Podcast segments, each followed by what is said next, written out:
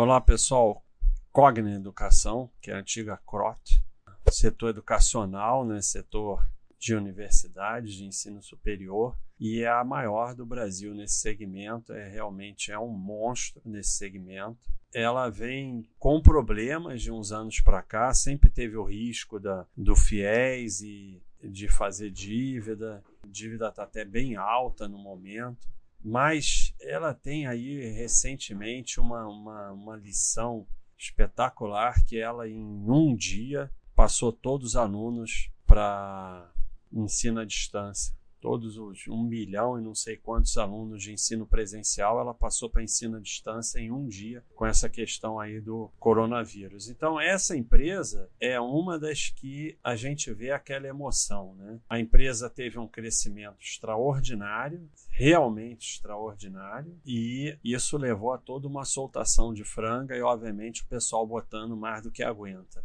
E aí, depois, quando ela piora, vai o outro lado da soltação de franga. Então, não tem que ter emoção nenhuma, é uma empresa que a gente sempre alertou para o risco. É, você, claro que podia ser sócio, mas com uma boa diversificação. E no momento ela realmente piorou, mas você continua lá de sócio, você está bem diversificado, sem nenhum grande problema. Né?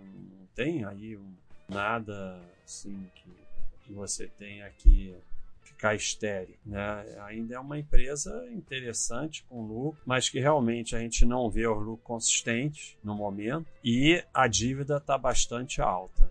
Né, a dívida está bem desequilibrada. Então, é uma empresa que, é, diferente da, da Estácio, ela se desequilibrou com essa. É, se desequilibrou nesse momento aí mais difícil. É, aqui no rating a Estácio vai na frente, depois vem ela, tem a Serduca que é bem pequenininha e a Anima. Talvez tenha outras, mas não entram não, só tem essas. Então é um segmento recente na bolsa, né? Começaram a aparecer essas empresas na bolsa desse segmento.